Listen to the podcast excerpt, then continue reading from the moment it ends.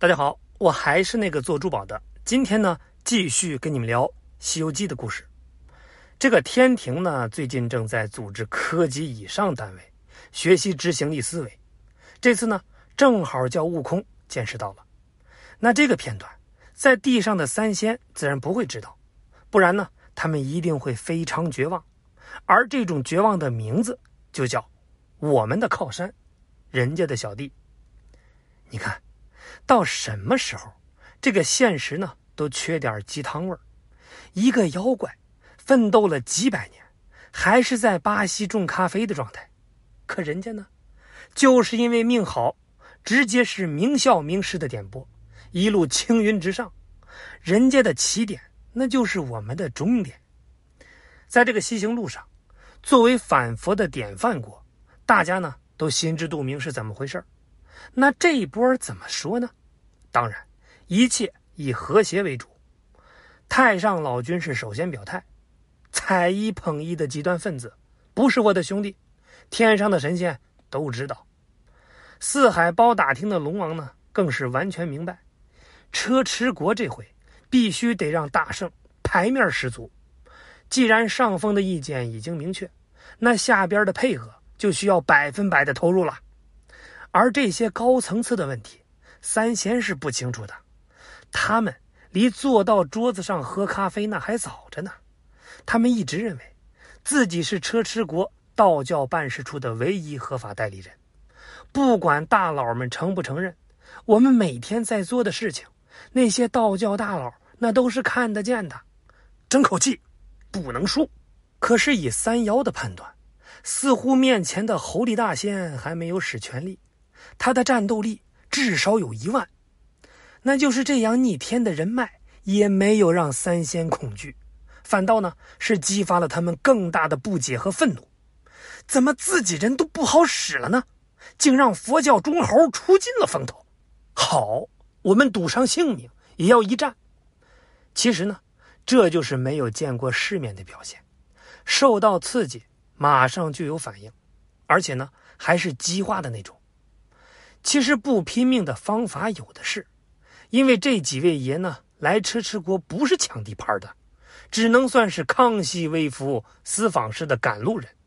只要他们走了，那星星还是那个星星，月亮呢也还是那个月亮，国事照做，雨水照下，生意照做，买卖不断。如果是社会一点的妖怪，比如呢黑熊精那一类的，倒头下拜就好了。趁机呢，再表露一下自己长期修道却没有得到的困惑。况且呢，你们又没有干什么坏事没准儿这个猴哥一高兴，就凭他跟各单位的关系，给你们做个职场引路人，那不是分分钟提前转正吗？可惜啊，三妖并没有选择这条路。他们知道自己撞了南墙，他们呢交换了一下眼神很热血的选择。要把墙推倒，其实这个原因呢也很简单，在他们眼里，那毛脸雷公嘴的不也是妖怪吗？既然都是动物，凭什么你这么神气呢？豁出去了，干！有戴眼镜的朋友呢就会问：这三位是疯了吗？这不算是明知不可为而为吗？就不能退一步吗？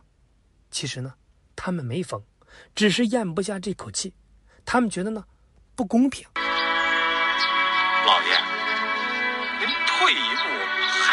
天空啊！退一步，我为什么要退一步啊？白家老号，每进一步有多难？我凭什么要退一步？他就是砸碎了我这把老骨头，我也不退。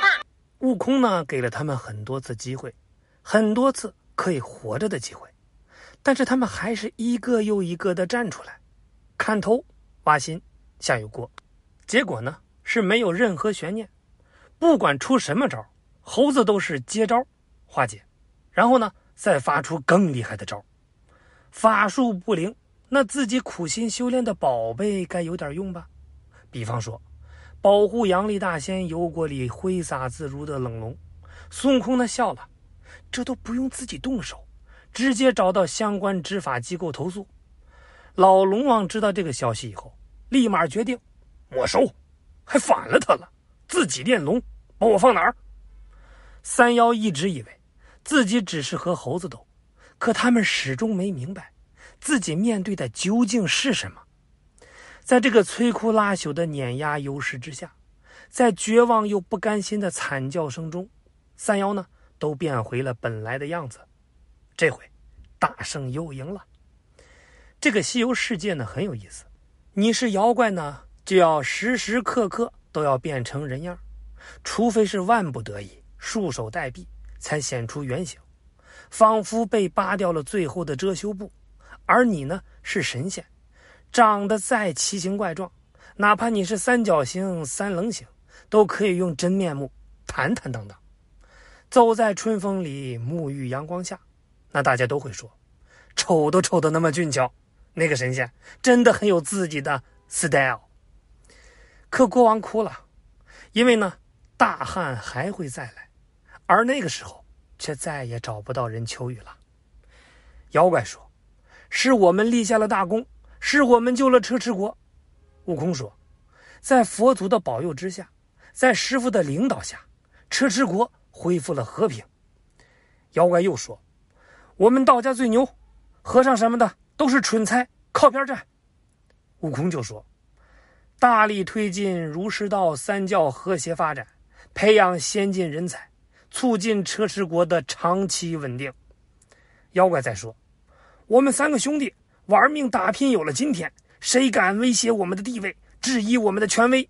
人挡杀人，猴挡杀猴。”站在这几个动物的尸体前，悟空说：“你好，谢谢，谢谢合作。”师傅说：“多亏我坐禅功夫了得，关键时刻一手痔疮期的久坐。”锁定了胜局。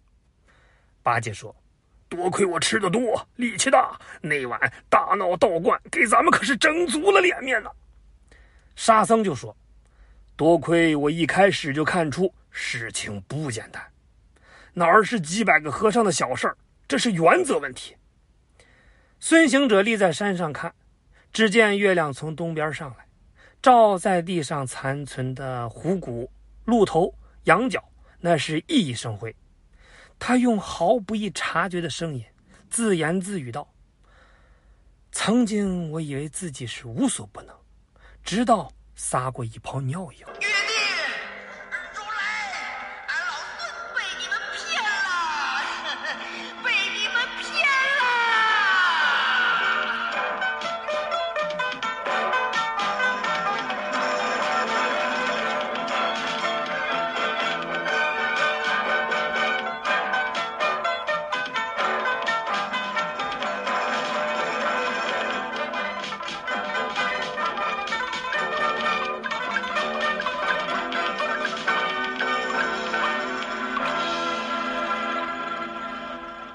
到这儿，国王呢好像懂了，他笑了，而师徒四人又要踏上新的征程。